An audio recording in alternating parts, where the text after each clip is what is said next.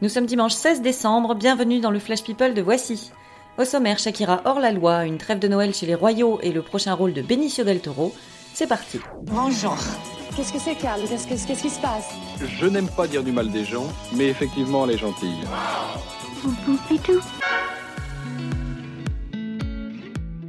Shakira s'est fait épingler pour évasion fiscale. La chanteuse colombienne avait déclaré habiter aux Bahamas entre 2012 et 2014, alors que pour le fisc espagnol, sa résidence principale à ce moment-là était clairement à Barcelone avec son chéri Gérard Piqué. Verdict, elle doit 14,5 millions d'euros à la banque et sans passer par la case départ.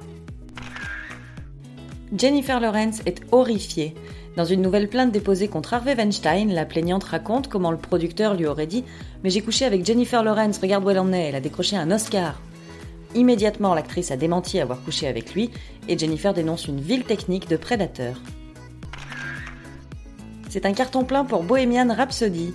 Le film sur Freddie Mercury explose tous les records. Il totalise déjà plus de 600 millions de dollars de recettes, ce qui en fait le biopic musical le plus rentable de l'histoire, loin très loin devant Clo-Clo, La Môme ou encore Spice World des Spice Girls.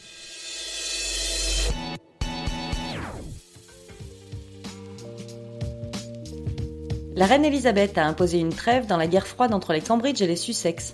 Elle a décrété que pour Noël, William, Kate, Harry et Meghan devraient se retrouver au moins une journée chez elle à Sandringham, en terrain neutre et en famille.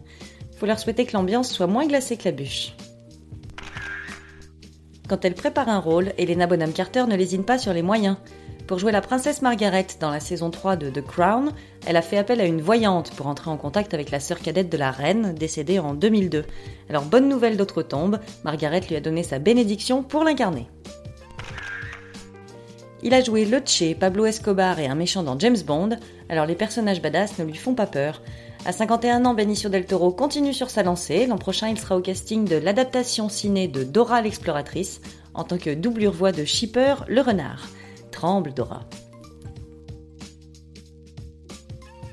C'est tout pour aujourd'hui, on se retrouve demain pour un nouveau Flash People. D'ici là, bonne journée à tous. Dans l'histoire, il y a un début, un milieu et une fin. Maintenant, vous savez. Merci de votre confiance. À bientôt, j'espère. Ciao, bambine.